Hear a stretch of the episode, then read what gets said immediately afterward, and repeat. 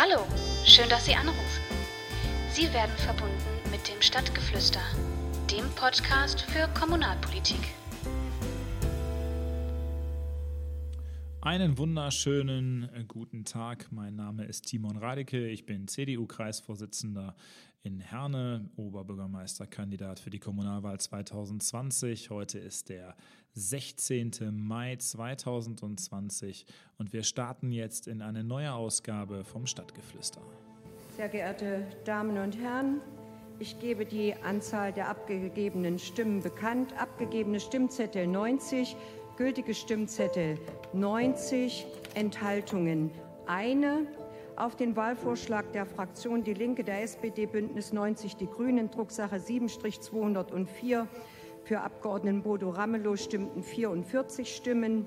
Wahlvorschlag der Fraktion der AfD in Drucksache 7-240, Herr Christoph Kindervater, 0 Stimmen. Wahlvorschlag der Fraktion der FDP, Drucksache 7-242, Abgeordneter Thomas Kemmerich, 45 Ja-Stimmen. Thomas so, Kemmerich. Damit haben wir das Ergebnis, dass man merkt es auch. Es kommt Ich nicht frage. Herrn Abgeordneten Kemmerich, nehmen Sie die Wahl zum Ministerpräsidenten an?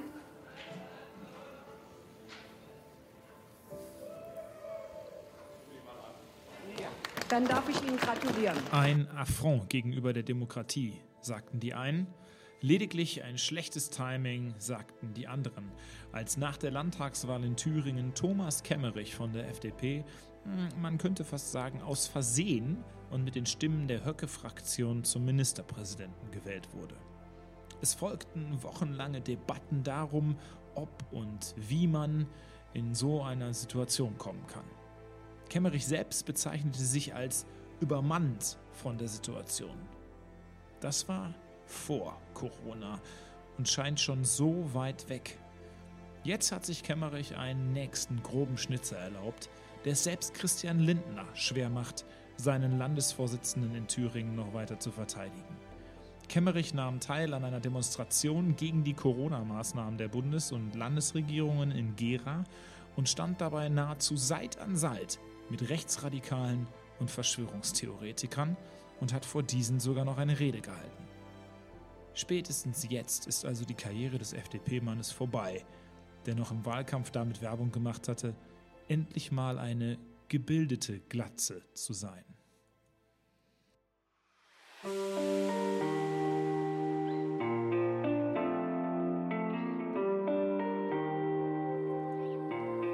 Samstag geht die Bundesliga weiter.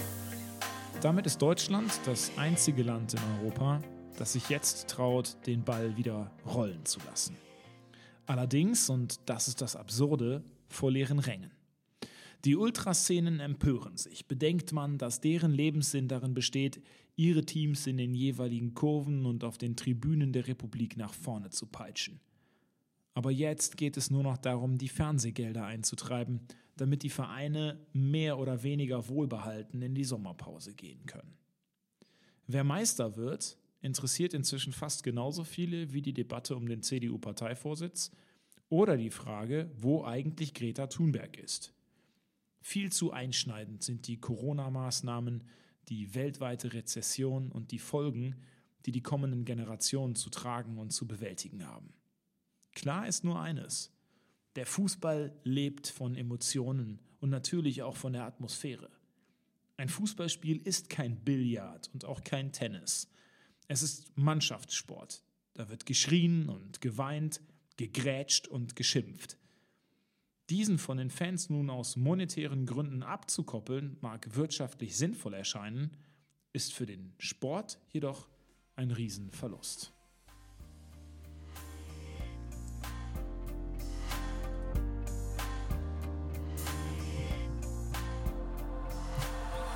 Wir kommen zur aktuellen Corona-Lage in unserer Stadt Herne vom Stand Freitag, 15. Mai 2020. Bei insgesamt 184 Hernerinnen und Hernern wurde Covid-19 inzwischen nachgewiesen.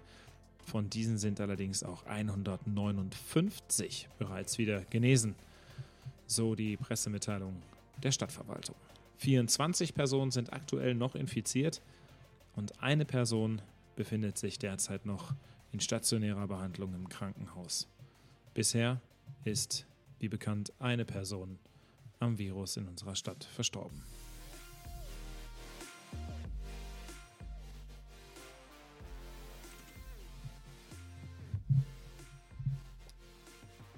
Die soziale Marktwirtschaft macht es möglich. Wir haben Unternehmen mit sozialer Verantwortung.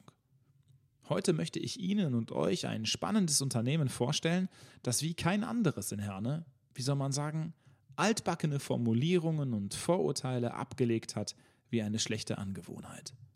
Früher nannten wir sie die Werkstätten für Behinderte und heute sprechen wir über die Wevole Stiftung, die unter dem Aspekt des gemeinsamen Arbeitens, Wohnens und Lernens nicht nur zu einer Marke für qualitativ hochwertige Arbeit in Herne, sondern inzwischen auch ein wichtiger Pfeiler der Inklusion in unserer Stadt geworden ist. Wir lesen jetzt, dass die Stiftung in den nächsten Jahren 34 Millionen Euro in unsere Stadt investieren will und gleichzeitig ereilt uns ein Hilferuf des Geschäftsführers Rochus Wellenbrock. Die Menschen mit Behinderungen haben keine Lobby, sagt er, und fallen in dieser Corona-Krise durch das Raster der Maßnahmen. Sie sind von jetzt auf gleich auf sich allein gestellt, mit verheerenden Konsequenzen aber hören Sie selbst. Ich begrüße jetzt bei mir ähm, in unserem Konferenzraum in der CDU-Zentrale in Herne Herrn Rochus Wellenbrock. Herr Wellenbrock ist Geschäftsführer der Wevole und ähm, leitet diese jetzt schon seit einigen Jahren und ist natürlich auch immens betroffen ähm, von den momentanen Situationen und von der Krise. Und darüber wollen wir jetzt sprechen. Schönen guten Tag, Herr Wellenburg. Schön, dass Sie da sind. Hallo, guten Tag. Herr Wellenburg, ich habe gelesen, Sie haben einen persönlichen Bezug zum Kreis Heinsberg. einen sehr persönlichen Bezug. Äh, dort ähm, haben wir in den letzten Jahren oder ähm, in den letzten zehn Jahren gelebt. Meine Kern-, Ursprungs- und Stammfamilie lebt dort, ähm, sodass ich da, da ein- und ausgehe im Kreis Heinsberg. Mhm. Ähm, haben Sie da in den, letzten, in den letzten Wochen, also wenn Sie sagen, da, liegt, da, da wohnt Ihre Kernfamilie, dann haben Sie sicherlich da auch First-Hand-Informationen bekommen, wie das, da, wie das da abgelaufen ist. Wie muss man sich das vorstellen? Waren die wirklich so abgeriegelt, wie man, wie man das in, den, in, der, in der Presse so entnehmen konnte? Nee, ganz ehrlich nicht. ähm, natürlich nicht. Ähm, es war schon, ähm, also oder die Situation, die wir jetzt ähm, seit acht Wochen, neun Wochen in ganz Nordrhein-Westfalen, in ganz Deutschland verspüren, die gab es im Kreis Heinsberg schon vier Wochen früher. Mhm.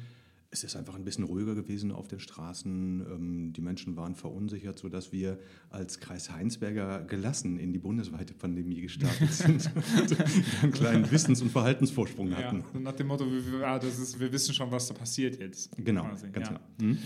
Ähm, wir haben eigentlich einen, einen, ähnlichen Ursprung, Sie und ich, habe ich festgestellt. Wir sind äh, beide Pädagogen.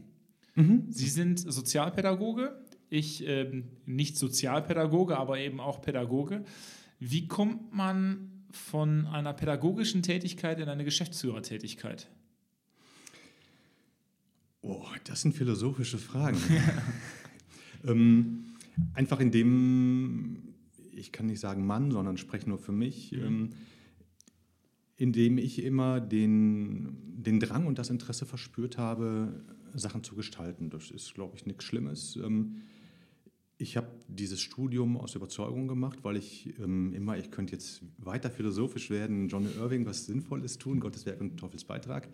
Ähm, ich hatte wirklich immer Lust äh, zu arbeiten im sozialen und gemeinnützigen Bereich habe auf der anderen Seite aber immer auch wirklich Lust gehabt, Sachen zu gestalten. Und mhm. dann ist es mit zunehmendem Alter mit Sicherheit auch eine Frage, ähm, die sich irgendwann stellt, ob man in eine leitende Position wechseln möchte. Und das habe ich sehr früh für mich so entschieden. Verändert das Herangehensweisen, wenn man vom, vom Hause her Sozialpädagoge ist und dann leitende Tätigkeiten macht, wo es um Personalführung geht, wo es um äh, Prozessgestaltung geht? Ja klar, massiv. Ähm, in dieser Funktion, die ich ja seit vielen Jahren ähm, jetzt in der Bevole mit Sicherheit also in einer ähm, bedeutenden Größe ausführe, merke ich, dass eigentlich ein natürliches Dilemma ist zwischen dem sozialen Arbeiter, Sozialpädagogen und dem Geschäftsführer, weil es immer ein natürliches Spannungsverhältnis gibt in sozialer Arbeit zwischen den zur Verfügung stehenden Ressourcen und dem, was man eigentlich machen möchte. Und d- wie wägen Sie das dann ab?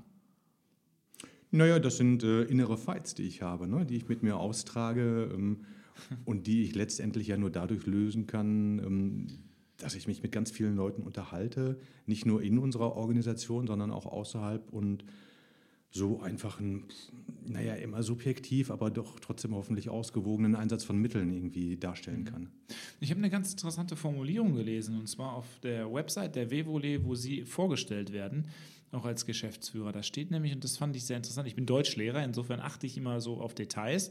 Da stand eben nicht, dass Sie mit Menschen, ähm, mit Menschen mit Behinderungen arbeiten, sondern da steht, dass Sie für Menschen mit Behinderungen arbeiten. Ich kann mir nicht vorstellen, dass das ein Zufall ist. Also ich versuche nicht nur differenziert wahrzunehmen, sondern auch differenziert mich zu artikulieren. Ähm, Das ist in der Tat richtig. Das äh, soll da so stehen, weil ich ähm, so auch meine Funktion und meinen Auftrag verstehe. Also äh, wir kommen nicht von dem Philosophischen weg. Ne? Das ist ein, ein gesellschaftliches Problem. Wir haben ähm, predigen Inklusion in Deutschland. Wir haben seit 2009 die UN-Konvention für die Belange von Menschen mit Behinderung ratifiziert. Passiert ist marginal wenig, um das ganz klar zu sagen, meiner Ansicht nach. Und ich verstehe meine Aufgabe wirklich so, für Menschen mit Behinderung ähm, zu arbeiten, weil sie noch nicht, ich bin auch Optimist, die gleichen Rechte und Möglichkeiten haben, wie wir, die wir hier zusammensetzen.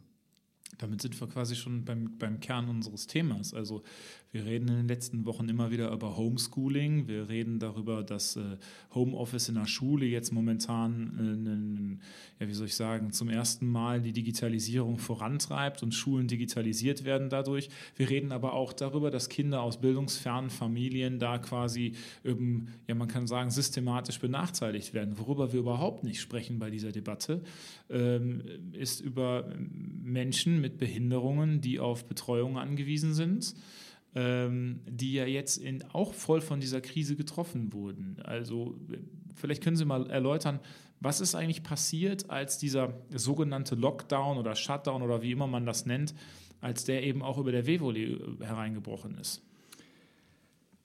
Es sind zwei wesentliche Dinge passiert. Das erste, was uns am heftigsten getroffen hat, uns als Einrichtung, die für Menschen mit Behinderung da ist und die ja über 1000 Menschen mit Behinderung die sogenannte, Achtung, Anführungszeichen, Teilhabe am Arbeitsleben, Anführungszeichen, ähm, anbietet, dass wir ein Betretungsverbot auferlegt bekommen haben vom Land. Das heißt, das äh, Ministerium für Arbeit, Gesundheit und Soziales des Landes Nordrhein-Westfalen hat gesagt, wir verbieten den Nutzerinnen und Nutzern der WFBM den Zutritt in die Einrichtung. Das ist ein Zitat aus der ähm, Verfügung, die, ich weiß das noch sehr genau, dienstags abends um 21.30 Uhr kam. Und damit konnten wir eben unsere Teilhabe am Arbeitsleben, der pädagogische Auftrag, den wir ja haben, mh, überhaupt nicht mehr erbringen. Und 1100 Menschen sind zu Hause geblieben. Was ging Ihnen da durch den Kopf, als Sie das das erste Mal gelesen haben? Ist das so eine Frage wie, wie soll das gehen? Oder ist das eine Frage, oder, oder ist man wütend und sagt, die sind die wahnsinnig geworden? Haben die uns vergessen? Oder Mm, Nee, wir haben eben darüber gesprochen. Ich komme ja aus dem Kreis Heinsberg und hatte schon ein paar Wochen vorher Zeit, mich gedanklich mit dem Thema zu befassen. Ähm, Das ist das eine. Das andere ist, ähm, dass äh, das Zumachen, das Runterfahren relativ einfach ist im Vergleich zum Wiederhochfahren.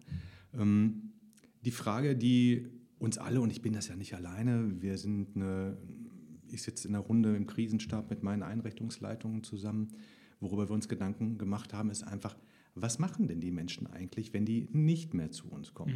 Diese Teilhabe am Arbeitsleben besteht ja zu einem ganz erheblichen Anteil daraus, dass wir den Menschen eine sogenannte Tagesstruktur bieten. So heißt das im Fachjargon. Ein überwiegender Teil der Menschen, die wir begleiten, so in etwa die naja, 50 Prozent, ähm, leben alleine mit ihrer Behinderung, in, selbstständig in Wohnungen, was ich einen sehr schönen Umstand finde. Denen fehlt von Dienstagabend zu Mittwochmorgen die komplette Tagesstruktur. ja. Und die sind jetzt in der neunten Woche dabei, ihren Tag so zu gestalten, wie sie das denn möchten oder können. Und für uns war einfach total unklar, wie kriegen wir eine Betreuungsleistung hin, wie können wir die Menschen vor Ort unterstützen erst recht vor dem Hintergrund, dass wir ja ein Kontaktverbot haben. Mhm. Und ähm, da haben wir uns intensiv mit befasst und auch wirklich etliche Stunden darüber nachgedacht und haben es hingekriegt, ähm, nicht nur ähm, digital, also ne, per WhatsApp, per, ne, ich kann jetzt nicht die ganzen Namen nennen der äh, Messenger-Dienste, die es da gibt, um keine Referenz irgendwie dazu machen, ähm, mit denen regelmäßig in Kontakt zu stehen, zu telefonieren. Und wir haben dann angefangen, ähm, Bildungs- und Beschäftigungspakete zu schnüren, kleine Aufgaben ähm, zusammenzustellen, die zu verteilen und äh, in die Briefkästen, an die Haustüren zu bringen. Damit das Struktur gibt. Genau. Auch, ja. Und die Menschen dann wirklich die Tätigkeit, die sie eben auch bei uns in der Werkstatt machen, eben auch zu Hause machen konnten. Inwieweit das, jetzt sind wir bei den Folgen von äh, pandemischen Lagen, ähm, das dann auch wirtschaftliche, wirtschaftlichen Erfolg hat, so eine Tätigkeit, das muss man mit Sicherheit sehr Mhm. genau begucken und das wird uns mit Sicherheit beim, spätestens beim Jahresabschluss 2020 einholen. Hm. Haben Sie denn da die Situation gehabt, dass da Leute dann am, am Mittwochmorgen vor der Tür standen, bei denen Sie sagen mussten, tut mir leid, Ja, alle. Wirklich? Alle. Also in der Tat, ähm, 21.30 Uhr, wir hatten das vorbereitet, das las ich ja so ein bisschen ab, ähm, haben dann abends, wir nutzen da eine große soziale Plattform, ähm, haben dort einen Post äh, abgegeben, dass es eben ab morgen nicht mehr geht.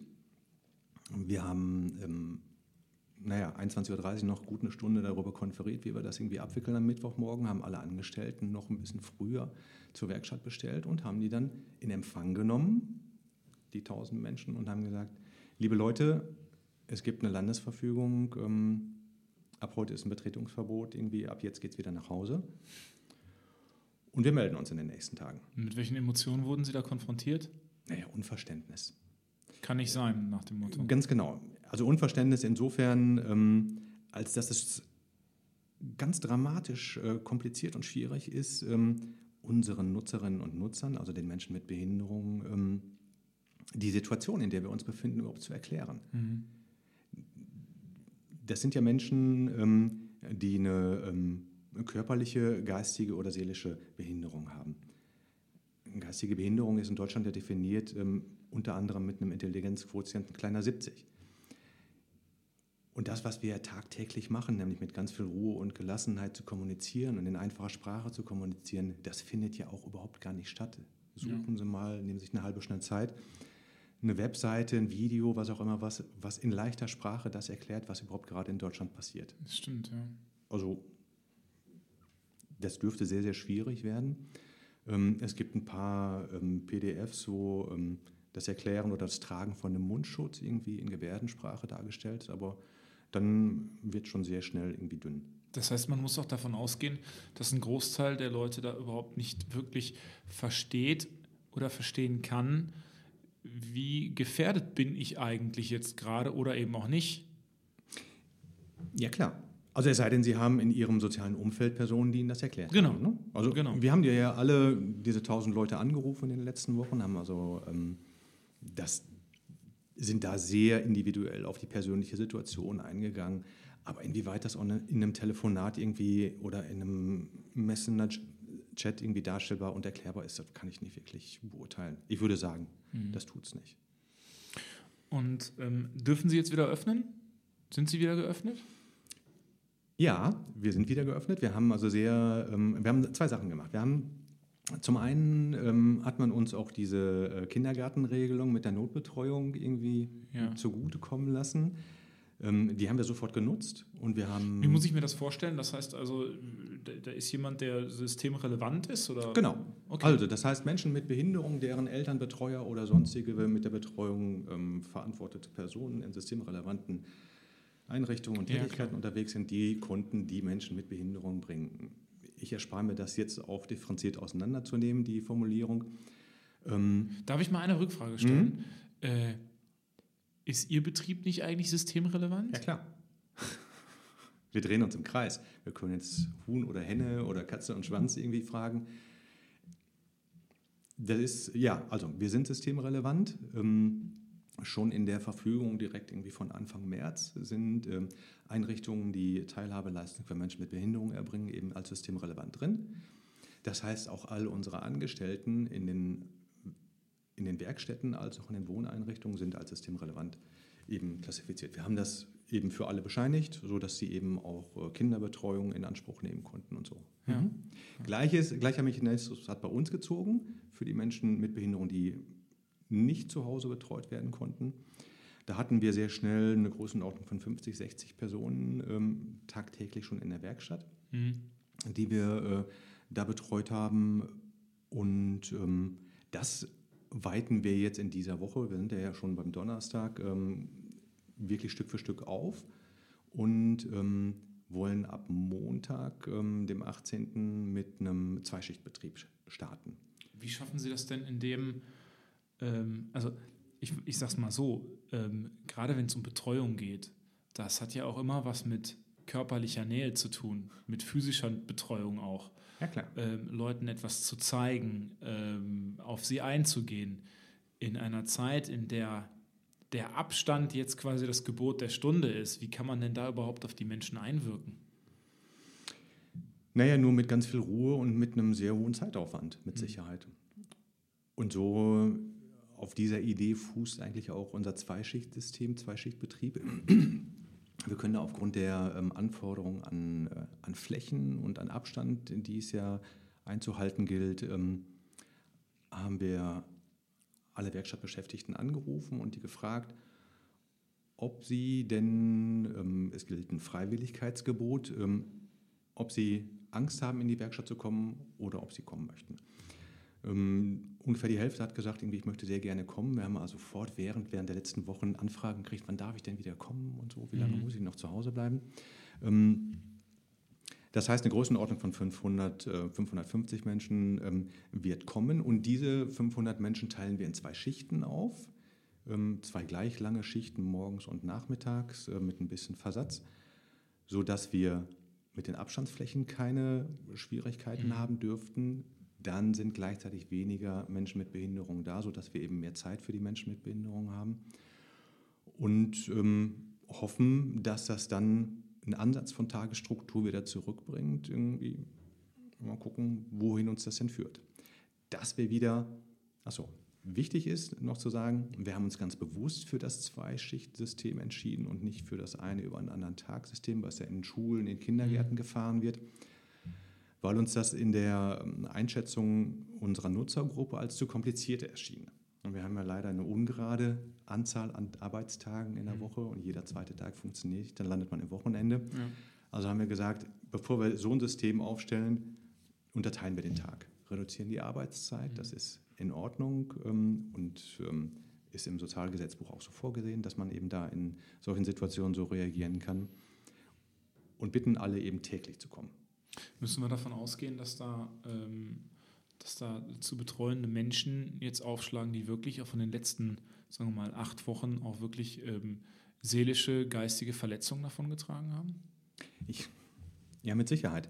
Ähm, wir sind ja in Woche 9 und ähm, heute hat ja der äh, UN-Generalsekretär gesagt, irgendwie, dass wir das nicht vergessen sollten, dass es eben auch seelische Beeinträchtigungen gibt. Ja. Das verspüren wir schon seit Wochen. Mhm. Wir haben eine ganz stark angestiegene äh, Suizidalitätsrate in unseren Wohneinrichtungen. Und das ist ja auch das, was, was der Bundestagspräsident gesagt hat vor einigen Wochen, als er gesagt hat, also ähm, die Corona-Infektion als solche ist jetzt nicht das goldene Kalb, sondern es gibt auch ganz viele andere Kollateralschäden, die in der Gesellschaft verursacht werden äh, durch die Maßnahmen, in denen wir versuchen, Menschen davor zu schützen, dass sie sich mit diesem Virus infizieren, aber dass dann andere Kollateralschäden entstehen, wo Menschen sich gegebenenfalls das Leben nehmen oder eben auch ähm, seelische Schäden davontragen, die sie gegebenenfalls auch gar nicht mehr so, ähm, ja, wie soll ich sagen, äh, kurzfristig auskurieren können. Ne? In jedem Fall, das teile ich genauso wie ähm, alle anderen Effekte, die diese Pandemie ähm, mit, der, mit Deutschland, mit Europa und mit der ganzen Welt macht, das sind, glaube ich, Dimensionen, die wir überhaupt gar nicht mhm. begreifen können. Also fällt mir schwer. Ich glaube auch nicht, dass es äh, oder dass wir erwarten äh, konnten, dass auf diese ganzen Spezifika Rücksicht genommen wird. Mich bewegt so ein bisschen ähm, die Bausch- und Bogenmentalität, äh, mit der der Lockdown einfach passiert ist. Also ich glaube, dass es da ist meine persönliche Meinung, also dass da eine differenziertere ähm, Verantwortung hätte gegeben werden müssen an die Fachkräfte, äh, die Menschen begleiten, wie auch immer, ob das Kinder sind, ob das äh, Menschen mit Behinderung sind. Vielleicht hätte man da die, den einen oder anderen Kollateralschaden eben auch äh, verhindern können. Die Vivole ist eine Stiftung, das heißt, sie finanzieren sich, ähm, sie finanzieren sich selbst. Ähm, das bedeutet auch, dass die äh, wirtschaftlichen Folgen natürlich einen gewissen Faktor darstellen werden, oder? Ja, klar, in jedem Fall. Ähm, die sind, ich kann Ihnen keine Zahl sagen. Also ja. ich kann sagen, uns fehlen natürlich produktive Umsätze. Das ist das, was wir mit den Menschen mit Behinderung produzieren. Mhm. Ich hoffe, das ist bekannt so ein bisschen in Herne, was wir da machen. Da sind wir im Taubensport unterwegs. Wir ja. haben also eine ganze Reihe Eigenartikel. Wir haben Feuerkörbe, unsere Blumen und äh, die Floristik, diese ganzen Sachen. Ähm, da fehlen uns letztendlich wahrscheinlich nachher drei Monate. Mhm. Komplettausfall. Wir sind so viel, das ist auch kein großes Geheimnis. Ähm, ich erinnere an den ähm, SROI, den Social Return on Invest. Äh, vor zwei Jahren haben wir den das erste Mal messen lassen. Das ist ja schon eine siebenstellige Zahl, die wir an Produktionsumsätzen machen mhm. mit den 1000 Menschen. Teilen Sie das durch zwölf, multiplizieren Sie es mit drei, dann wissen Sie, was fehlt. Bedeutet das unterm Strich, dass Sie dann äh, weniger Betreuungsangebote anbieten können, gegebenenfalls?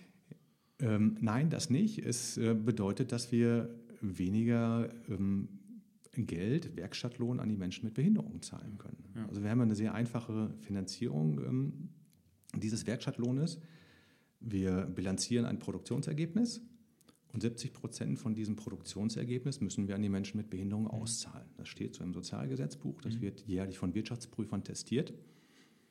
Das ist ganz einfach. Ne? Wenn da nichts da ist, Ergebnis ist ja das, ja. was ich als Gewinn mache. Ja, klar. Wenn mir dann ein Drittel fehlt, dann ist eine Zwangsläufigkeit, dass ein Drittel auch von dem Lohn. 70 Prozent von dem Drittel. Genau. Ja, logisch. Logisch. Wenn Sie ähm, jetzt auf diese letzten acht Wochen zurückschauen und ähm, Sie haben ja auch ein Interview in der, in der WAZ gegeben, äh, das übertitelt wurde mit dem Begriff Behinderte Menschen haben keine Lobby. Was ich sehr interessant fand, weil ähm, Lobbyismus natürlich ähm, häufig gerade, sagen wir mal, den Branchen ähm, zugutekommt, die auch das Geld haben, die Lobbyisten entsprechend auch zu bezahlen. Hm, was würden Sie sich von der Politik wünschen, vielleicht so zum, zum Abschluss unseres Gesprächs? Was würden Sie sich von der Politik in den nächsten Wochen wünschen, um ähm, die Situation, die jetzt nun mal erst entstanden ist, das können wir ja nicht mehr zurückdrehen, jetzt möglichst ja, unbürokratisch, schnell ähm, zu verbessern, zu klären? Ich weiß nicht genau, welchen Begriff man da wählen sollte. Also in jedem Fall ähm, wünsche ich mir eine äußerst differenzierte Wahrnehmung erstmal oder ein Interesse für die Situation, in die die Menschen mit Behinderung reingeschlittert sind. Das ist das eine. Und das andere ähm, ist, glaube ich, dass die einzelnen Menschen mit Behinderung mehr unter einer pandemischen Lage leiden als wir als Wevole Stiftung oder als Unternehmen. Wir sind ja zum Glück alle oder der überwiegende Teil gut aufgestellt. Aber ich glaube, die Menschen mit Behinderung, die werden nachher ähm, dort wesentliche Einschnitte erfahren und die sollten wir gucken, ob wir die nicht irgendwie ein bisschen äh, korrigieren können. Mhm. Wie? Wenn ich das wüsste, dann wäre ich wahrscheinlich Politiker. also da, da ist ja, es ist ja nun mal so, dass Politik sehr häufig sagt, wenn wir ein Problem haben, dann nehmen wir Geld. Jetzt sind wir im sozialen Bereich, wo Geld äh, natürlich an manchen Stellen hilft, aber im, im Gespräch und bei der Behandlung, bei der Betreuung von Menschen ist Geld halt nicht alles. Wir können jetzt nicht Geld in eine Grube schütten und sagen, damit ist das Problem beseitigt. Genau, so viel Geld, wie wir brauchen, um die Folgen dieser Pandemie zu bekämpfen, haben wir ja gar nicht auf der Welt. Ja. Und das ist auch nicht das, wofür ich da bin. Also diese Überschrift oder das, wofür ich ja letztendlich stehe, äh, beschreibt das schon ganz gut. Irgendwie wir dürfen nicht vergessen, dass es Menschen mit Behinderung gibt und wir müssen die, glaube ich, als selbstverständlichen ähm, Bestandteil der Gesellschaft, Gesellschaft sehen. Und ich wünsche mir, dass das klarer wird und dass sie eben in anderen kommenden folgenden Situationen, wie auch immer die aussehen, Covid-20, ich weiß es nicht, ähm, dass die dann eben mit berücksichtigt und bedacht werden und nicht in Bausch und Bogen Betretungsverbote ausgesprochen werden mhm. oder irgendwelche skurrilen Besuchsregelungen erlassen werden. Ein Plädoyer für mehr Augenmaß, für differenzierte Betrachtung auch der Bedarfslagen vor Ort. Mhm.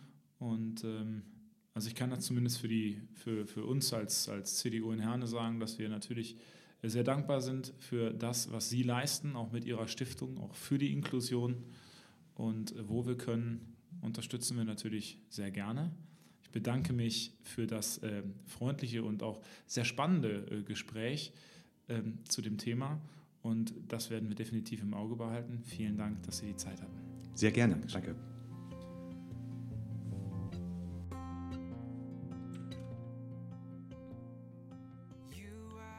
Wir wünschen uns Unternehmer, die ihre Verantwortung nicht nur erkennen, sondern sie auch mit in die Waagschale werfen, wenn es darum geht, die Gesellschaft zu einer besseren Gesellschaft zu machen. Einer dieser Unternehmer hat seinen Sitz in Herne. Henrich Kleibold von der IFÜREL ESMR ist ein Vordenker. Er spricht über Nachhaltigkeit, über Bildung und darüber, welche Rolle die Wirtschaft jetzt eigentlich in dieser Krise einnehmen muss.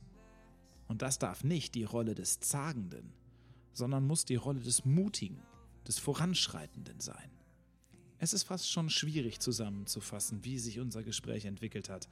Deswegen hören Sie selbst, wie zukunftsgerichtet unsere Wirtschaft sein kann, wenn Politik sie dabei unterstützt.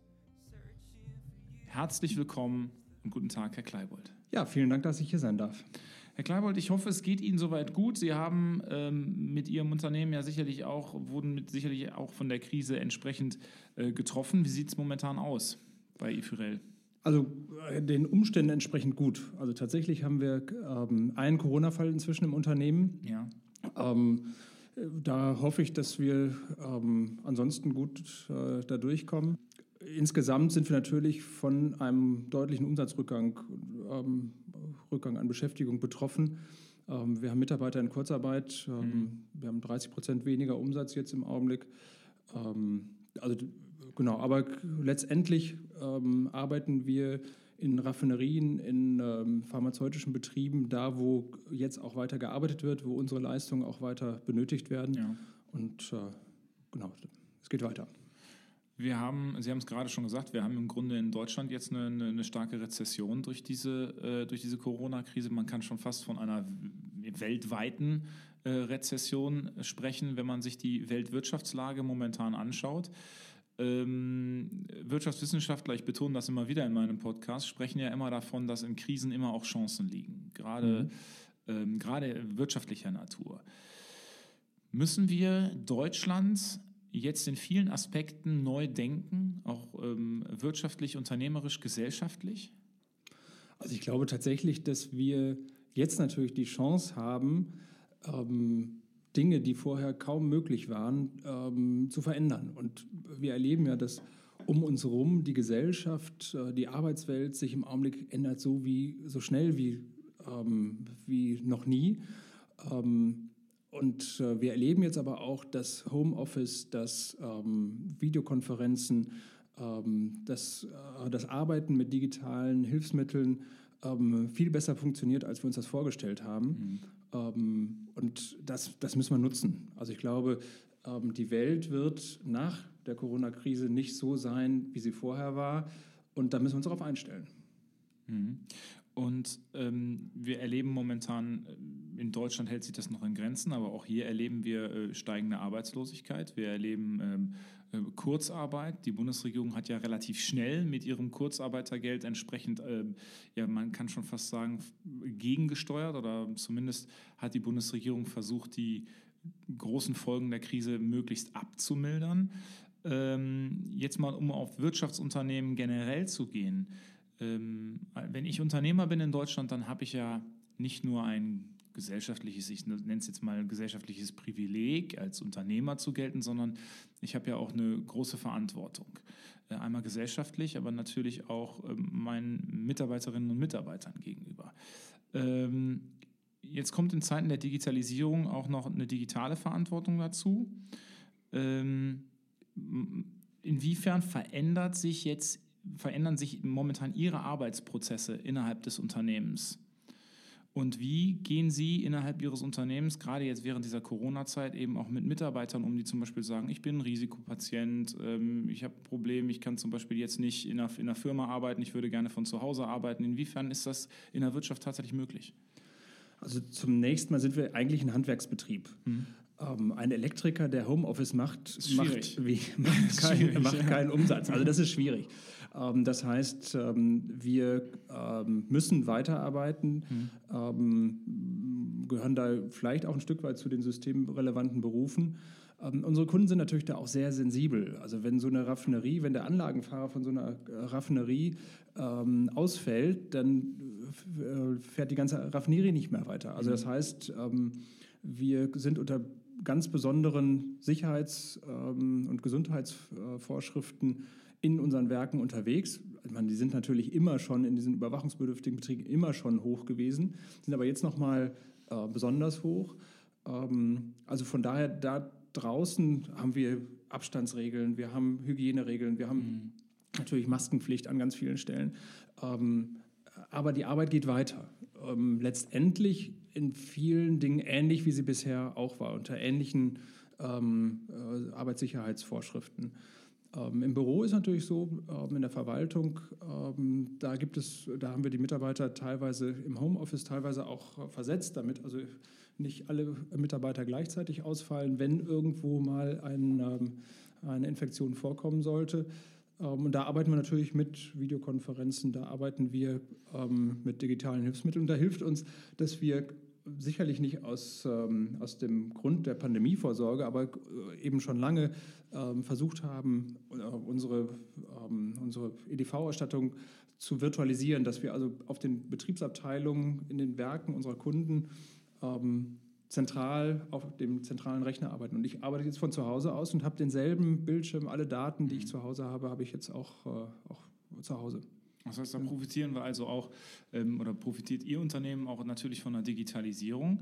Wir erleben es momentan auch im Bildungsbereich, dass von der Digitalisierung zumindest ein Teil ähm, profitiert wird. Wir werden da zumindest momentan konfrontiert mit einer Situation, in die sich auch Lehrkräfte jetzt erstmal einfinden müssen. Ähm, was macht das Ganze jetzt eigentlich, also einmal Digitalisierung und gleichzeitig auch noch die Krise mit unserer Wirtschaft generell? Ähm, wir haben in den letzten Wochen erlebt, dass im Grunde unsere Volkswirtschaft mehr oder weniger zum Erliegen gekommen ist. Es war ja nur noch die Rede von systemrelevanten äh, Berufen, die im Grunde ähm, durchgeführt werden durften. Und wir stehen jetzt vor der Situation, dass wir quasi einen, einen Restart unserer Wirtschaft äh, durchführen müssen. Wir hatten in den letzten, Sie haben es gerade gesagt, wir hatten in den letzten Monaten Diskussionen über äh, Umweltschutz, über Nachhaltigkeit, darüber die soziale Marktwirtschaft neu zu denken. Und jetzt haben wir die Möglichkeit, quasi die Wirtschaft neu zu starten. Welche Entscheidungen können wir jetzt treffen? Was können wir jetzt tun, um besser aus dieser Krise herauszukommen, als wir hineingegangen sind? Also ich glaube, zum einen ist ähm, jede Krise, aber auch diese Krise ein Katalysator. Also die Unternehmen, die in der Vergangenheit ähm, sich noch nicht, ähm, nicht gut aufgestellt waren, die werden jetzt mehr Schwierigkeiten haben als diejenigen, die in der Vergangenheit schon Vorsorge betrieben haben. Ähm, diejenigen, die sich mit Digitalisierung, mit Virtualisierung ihres Geschäfts auseinandergesetzt haben, die haben jetzt natürlich viel größere Chancen, ähm, mit weniger Schaden aus der Krise zu kommen ähm, als die anderen. Also ich glaube, dass, ähm, da wird sich ein Stück weit die Spreu vom Weizen äh, trennen und derjenige, der eben in der Vergangenheit gut aufgestellt war, der wird, ähm, wird äh, auch in Zukunft besser sein. Und wir werden, glaube ich, erleben, dass, ähm, dass äh, die, ähm, die Geschäftsmodelle, die ähm, zukunftsfähig sind, die digital sind, die ähm, vielleicht auch unabhängig sind von ähm, analogen Betrieb, äh, dass die stärker werden werden. Also das ist ja ein Trend, den wir bisher auch schon erkannt haben oder bisher an vielen Stellen gesehen haben. Ähm, der, der stationäre Handel ähm, geht zurück und der Onlinehandel boomt und das wird sich jetzt nochmal verstärken. Das heißt, wir müssen auf jeden Fall auch damit, damit rechnen, dass es Unternehmen geben wird, die diese Krise definitiv nicht überleben werden, weil sie im Vorfeld schon nicht ähm, solide genug gewirtschaftet haben? Also ich will jetzt da nicht sagen, dass, es, ähm, dass das das einzige Kriterium ist.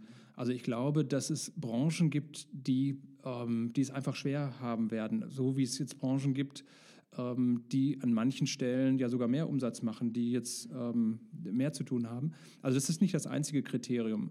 Ähm, aber ich erlebe ja an vielen Stellen, dass ähm, Unternehmen jetzt plötzlich, ähm, ich sag mal, die vorher ähm, ähm, T-Shirts bestickt haben, jetzt plötzlich Masken herstellen oder die Veranstaltungstechnik gemacht haben, jetzt plötzlich Autokinos machen. Also ähm, die jetzt ganz flexibel reagieren auf die, auf die Krise und das ist, glaube ich, ein Kriterium, äh, was ähm, die Veränderungsbereitschaft, die Bereitschaft, sich auf ändern, sich ändernde Marktbedingungen einzustellen, ähm, das ist sicherlich das Hauptkriterium ähm, für das Überleben von Unternehmen in der Zukunft. Sie haben gerade gesagt, dass ähm, gerade die Digitalisierungsprozesse bei vielen Unternehmen jetzt die Möglichkeiten eröffnen, durch diese Krise hindurchzukommen und die quasi als Katalysatorfunktion eben auch zu nutzen. Jetzt ist Deutschland in den letzten Jahren nicht bekannt gewesen dafür, dass wir große Vorreiter im Rahmen der Digitalisierung waren. Also ob wir, da ist eigentlich egal, wo wir hingucken, ob wir im Bereich des 5G-Netzes äh, gucken, ob wir Glasfaserausbau uns anschauen, ob wir uns die Digitalisierung unserer Schulen anschauen. Ähm, überall wird Deutschland mehr oder weniger eine sehr träge oder sehr träge Prozesse der Digitalisierung bescheinigt. Wenn wir jetzt feststellen in dieser Krise, dass die Digitalisierung der Katalysator ist, der hinterher dafür, dazu führt, dass ich erfolgreich bin, steht Deutschland dann unter das schlechten Vorzeichen? Im Gegenteil. Also ich glaube, ähm, an, an, vielen Stellen erlebe ich ja, dass, ähm, dass die Menschen jetzt ähm, umdenken, dass sie, äh, dass sie erkennen, dass ähm, dass vielleicht auch so, wie wir in der Vergangenheit ähm, unser Leben bestritten haben, aber so, wie wir die Wirtschaft äh, gelebt haben, äh, dass das ähm, fragil ist, dass es, dass es schwierig ist, dass vielleicht auch keine, ähm, keine Zukunft hat. Und ähm, dass eben Menschen ähm, äh, darüber nachdenken, was kann man denn verändern. Also ich sehe das jetzt als, als eine große Chance, dass wir, ähm, dass wir umdenken, dass wir in neue, äh, neue Bahnen denken und, ähm, und letztendlich dann gestärkt aus der Krise hervorgehen. Sie haben mit Ihrem Unternehmen da schon einen relativ großen Aufschlag gemacht. Ähm, zumindest, wenn man sich das jetzt mal auf kommunaler Ebene anschaut. Sie sind hingegangen und haben das erste Modell eines äh, Elektrotransporters ähm, erworben, einer, einer Firma, die hier in Herne ähm, quasi äh, geöffnet hat das erste Fahrzeug wurde gestern oder vorgestern ausgeliefert an Sie? Vorgestern. Vorgestern.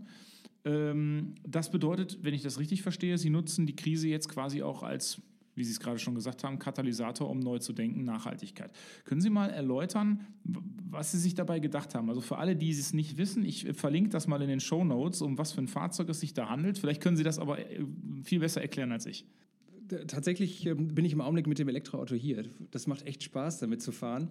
Ähm, Natürlich haben wir ähm, nicht irgendwie gestern überlegt, wir kaufen uns jetzt ein Elektroauto. Ähm, Tropos Motors ist jetzt seit einiger Zeit ähm, hier in Herne dabei, das Werk aufzubauen. Ähm, wir hätten normalerweise das Auto schon äh, vor einiger Zeit hätten übernehmen können. Was für ein Auto ist das? Das äh, ist, ähm, ist ein äh, Kleinlaster ähm, für zwei Personen. Ähm, das Fahrzeug, was wir gekriegt haben, fährt 40 und hat eine Reichweite, glaube von 80 Kilometern.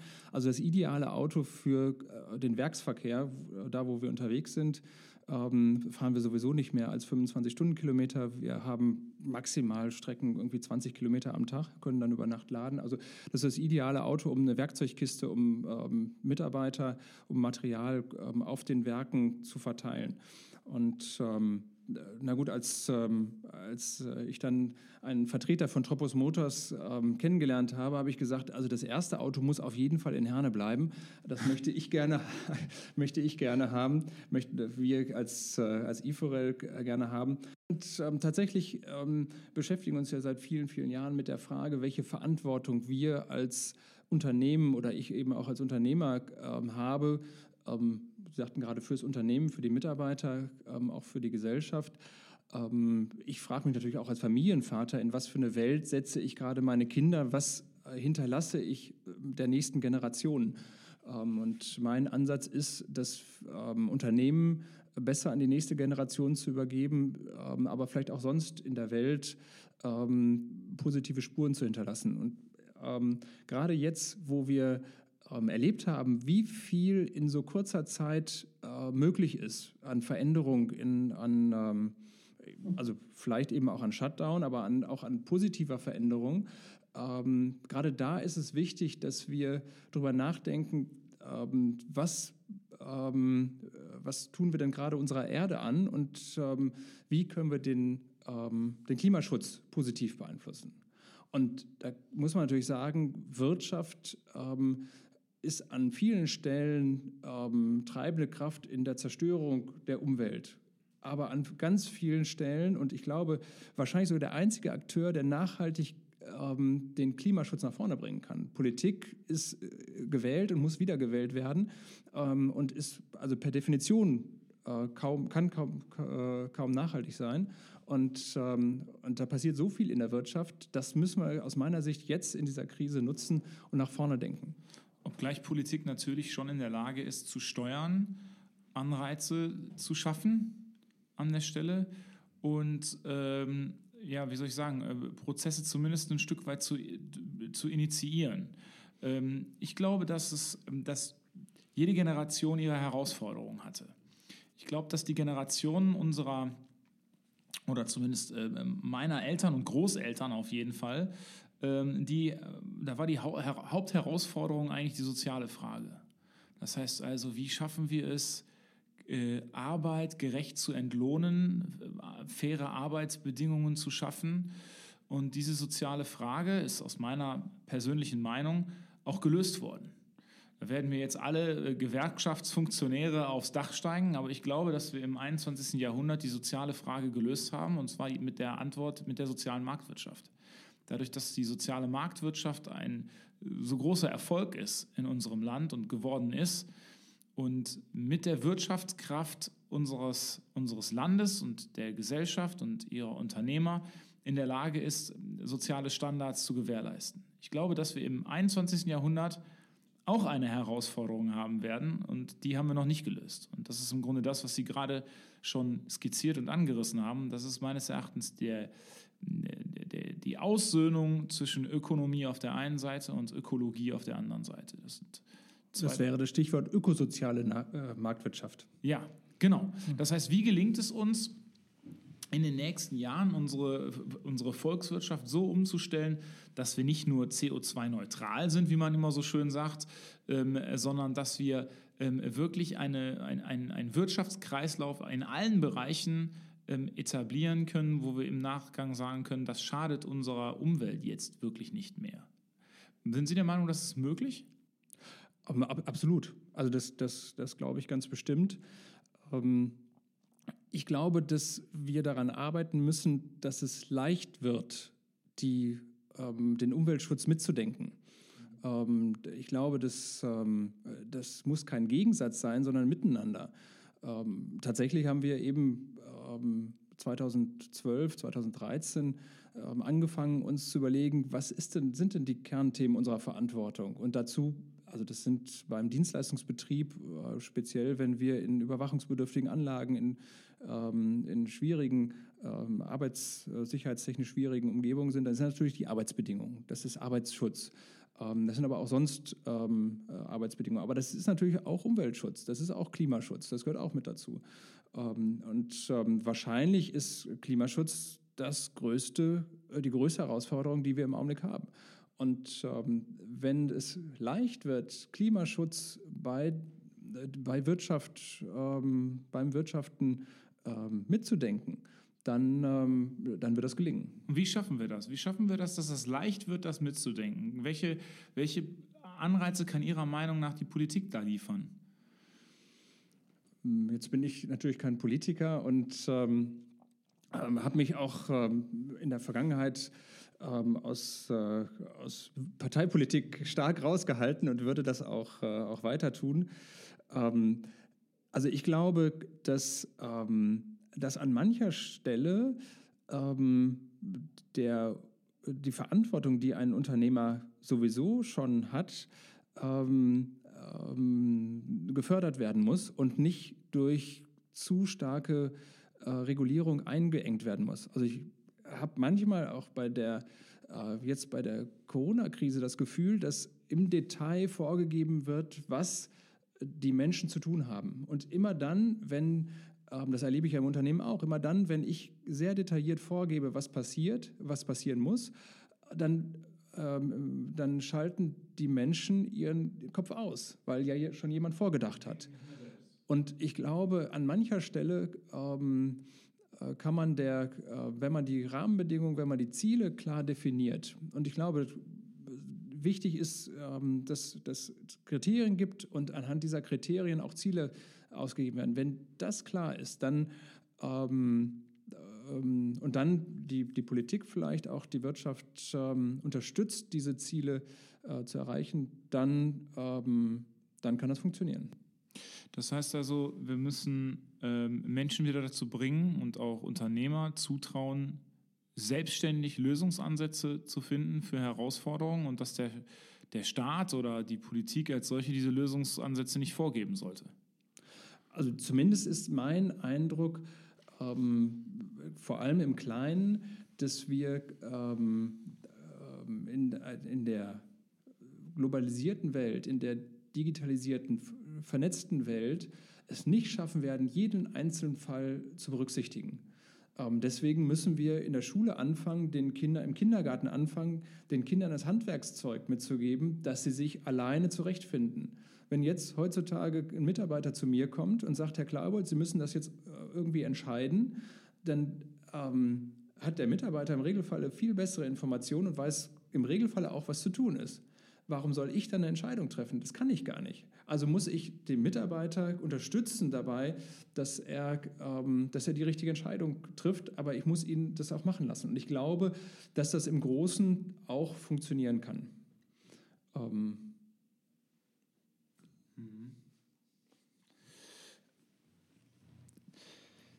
Also ich vergleiche das gerade mal so ein bisschen mit dem, ähm, also erstmal übertrage ich das, was Sie gerade gesagt haben über die, über die, über die Bildung natürlich auch auf meine, auf meine persönliche äh, Bildungsbiografie, auch auf meinen beruflichen Teil als Lehrer. Und da stimme ich Ihnen natürlich an der Stelle äh, voll zu, dass man sagen muss, wir müssen unseren Kindern die Möglichkeit im Grunde von Anfang an äh, einräumen und die Kompetenzen äh, erwerben lassen, sich selbstständig zurechtzufinden ähm, problemorientiert oder lösungsorientiert, sagen wir mal, zu, zu arbeiten. Das heißt also nicht, äh, das und das habe ich auswendig gelernt, sondern das und das weiß ich, wo ich die Informationen oder da und da weiß ich, wo ich die Informationen herbekomme, die ich brauche, um dieses besagte Problem zu lösen. Ich glaube aber trotzdem, und da würde ich Ihnen vielleicht ein Stück weit widersprechen, ähm, am Ende des Tages trägt ja jemand Verantwortung. Ähm, und diese Verantwortung trägt doch am, am, Ende des Tages auch immer der Unternehmer, der Chef. Das heißt, wenn Ihr Mitarbeiter jetzt eine Entscheidung trifft und sagt, naja gut, also ich habe jetzt hier die Informationen und ich bin selbstständig denkend und ich entscheide das jetzt und das ähm, kostet, kann dann ja auch durchaus im wirtschaftlichen Bereich mal sehr, sehr viel Geld kosten. Dann sind ja trotzdem Sie derjenige, der eigentlich sagt, also im Regelfalle bin ich, trage ich hier die Verantwortung dafür, also muss ich auch die Entscheidung treffen oder nicht. Also tatsächlich ist mein, also auch meine Kapazität beschränkt. Also ich kann, also ich treffe natürlich, ich weiß nicht, wie viele tausend Entscheidungen am Tag, ähm, aber und viele davon sind auch falsch. Mhm. Ähm, aber ich kann natürlich nicht jede, jede Entscheidung treffen. Also meine Aufgabe ist vielmehr, die richtigen Ziele vorzugeben, mhm. ähm, die Rahmenbedingungen zu schaffen, dass die Mitarbeiter A wissen, in welche Richtung wir wollen, B vielleicht, wenn sie, ähm, wenn sie erleben, äh, wenn sie das Problem, äh, das Gefühl haben, ähm, die Entscheidung nicht treffen zu können, äh, sich vielleicht beraten. Aber ähm, eben die, meine Aufgabe ist, die Mitarbeiter in die Lage zu versetzen, dass sie durchaus im Sinne des Unternehmens und vielleicht auch dann in meinem Sinne ähm, Entscheidungen zu treffen. Aber ähm, ich werde, ich werde die Kapazität nie haben, alle Entscheidungen äh, zu treffen, die, ähm, die getroffen werden müssen. Nee, das ist klar, aber am Ende des Tages sind Sie natürlich dann ähm, hauptverantwortlich für das, was die Mitarbeiter in ihrem Namen für Entscheidungen treffen, unabhängig davon, ob das gut ist oder ob das schlecht ist. Sicher. So wie so, ein, wie, so ein, wie so ein Trainer auf dem Fußballplatz quasi. Also wenn der Stürmer halt die Tore nicht schießt, dann sind sie trotzdem dafür verantwortlich, dass der Stürmer da steht, wo er steht. Genau, aber ich erlebe also teilweise auf, auf dem Fußballplatz oder auf dem Hockeyplatz, dass der Trainer am Rand steht und sagt, so, jetzt schieß mal den Ball zu Kai und dann zu Peter und jetzt nach vorne ins Tor. Ja. Das funktioniert mitunter, aber wenn die Spieler auf dem Platz nicht wissen, was sie mit dem Ball tun sollen, ähm, dann äh, wird der Trainer nicht in der Lage sein, alle Spieler gleichzeitig so zu dirigieren, dass ähm, äh, dass, dass sie ein Tor schießen. Also das heißt, im Training muss ich natürlich sehr genau überlegen, ähm, wie trainiere ich die, die Spieler, aber im Spiel habe ich als Trainer nur relativ wenig äh, Chancen einzugreifen. Insofern ist Fußball ein sehr realitätsnahes Spiel oder auch Hockey? Ohne dass ich ähm, großer Fußballer wäre, ähm, glaube ich, ja, also jede, jede Form von Mannschaftssport ähm, ist, da, ist da ein gutes Beispiel. Letztendlich ähm, äh, bin ich in meinem Unternehmen ja auch eine, eine Mannschaft, äh, die gemeinsam ein Ziel haben sollte und ähm, im besten Fall eben auch hat. Der Bundespräsident spricht in der letzten Zeit, genauso wie viele andere Politiker, auch von einer zunehmenden ähm, Spaltung der Gesellschaft. Wir kriegen eine egozentrierte Gesellschaft, wird immer gesagt. Wie gelingt es ähm, Unternehmern wie Ihnen da in einem Unternehmen auch ein Wir-Gefühl zu erschaffen, wo es häufig, so hat man zumindest den Eindruck heutzutage, eher um das Ich, um meine persönliche Besoldung, um meine persönlichen Aufstiegschancen und nicht darum geht, ähm, wie kommt unser Unternehmen voran. Also tatsächlich erleben wir äh, das an vielen Stellen, ähm, äh, aus meiner Sicht ähm, gefördert durch ähm, soziale Medien, ähm, dass, äh, dass das Ich und das ähm, äh, der Augenblick wichtiger wird als die Gemeinschaft und das Wir. Ähm, äh, tatsächlich ähm, werden wir aber die, also wir als, ähm, als Firma Iforel, ähm, diese Entwicklung nicht ähm, aufhalten können. Ähm, ich glaube, wir Unternehmer müssen zusehen, dass wir mit den Rahmenbedingungen umgehen, so wie wir das in der Vergangenheit auch immer gemacht haben wir selber äh, bei Iforel nutzen ähm, äh, oder haben äh, die sozialen Medien, ähm, spielen die sozialen Medien ähm, aktiv und gucken, dass wir ähm, damit viel mehr Transparenz schaffen. also jetzt gerade haben wir in der Corona-Zeit einen Krisenstab eingerichtet, der intern täglich, inzwischen wöchentlich und nach Bedarf berichtet. Und das Feedback ist, dass die Mitarbeiter sagen, ähm, die Transparenz, das ist das, was uns Sicherheit gibt. Das ist das, was, ähm, ähm, wo wir eben erleben, da passiert was, da, ähm, da, kümmert sich jemand. Äh, deswegen können wir uns äh, beruhigt, ähm, äh, können wir beruhigt der Arbeit nachgehen. Und ähm, ich glaube, so schaffen wir es eben auch, ein Wir-Gefühl zu entwickeln. Ne? Das, also, das ist, also ist, ist eben dieses Thema, auch transparent äh, darzustellen. Mhm. Also geht es da vor allen Dingen auch um gegenseitiges Vertrauen, dass man dem anderen durchaus zutraut, in seinem Fachbereich das Bestmögliche zu tun für das gemeinsame Ziel quasi. Wenn ich darüber nachdenke, dass ähm, wir über Vertrauen sprechen, dann, ähm, dann denke ich vor allen Dingen auch an das Vertrauen in Politik. Natürlich als Politiker, zwangsläufig. Und die Frage, die ich mir momentan stelle, ich meine, wir haben in den letzten Wochen ja heftige Umfrageergebnisse erlebt. Das ist auf einmal, auf, also wir hatten Diskussionen um CDU-Parteivorsitz bei uns und dann hieß es 22 Prozent, 23 Prozent und dann ist diese Krise eingeschlagen und auf einmal stehen wir bei momentan 40 plus. Ähm, macht eine Krise Ihrer Meinung nach was mit dem Vertrauen der Gesellschaft in politische Institutionen? Also ähm, tatsächlich beobachte ich ja, dass ähm, wir uns jetzt in so einer Situation, in der wir sind, ähm, ein bisschen auf das ähm, zurückziehen oder beschränken, was uns wichtig ist. Und wir erleben, dass, ähm, dass da sehr ähm, stringent und auch, glaube nachvollziehbar Maßnahmen getroffen wurden die dazu geführt haben, dass, ähm, dass unsere Krankenhäuser nicht so beansprucht wurden wie in Italien oder in, in Spanien. Ähm, ich glaube, dass, ähm, dass das ähm, da eben wieder das Thema Informationen ähm, positiv gewirkt haben. Ähm, ich glaube, im Augenblick müssen wir uns natürlich überlegen, wie geht es jetzt weiter. Also wichtig ist aus meiner Sicht, dass wir ähm, vorsichtig und mit der ähm, nötigen Sorgfalt, aber schon und sehr verantwortungsbewusst ähm, aber schauen, dass wir die Wirtschaft wieder ans Laufen bringen, dass wir letztendlich Arbeitsplätze sichern, dass wir letztendlich dafür sorgen, dass, ähm, dass die Mitarbeiter auch wieder eine gewisse Sicherheit haben. Ähm, äh, ich glaube, diese Unsicherheit, die ist, ähm, die ist äh, fatal für die, für die augenblickliche Situation. Gut, das machen wir gemeinsam. Wir schmeißen die Wirtschaft wieder an. Wir bauen dabei selbstverständlich auch auf Unternehmer wie Sie. Ähm, bleiben Sie so zukunftsgewandt und dann bin ich sicher, dass wir nicht nur Herne, sondern eben auch äh, unsere ganze Republik erfolgreich aus der Krise führen werden. Vielen Dank für das nette Gespräch. Ja, vielen Dank. Und damit knacken wir ausnahmsweise mal die eine Stunde Marke unseres Podcasts.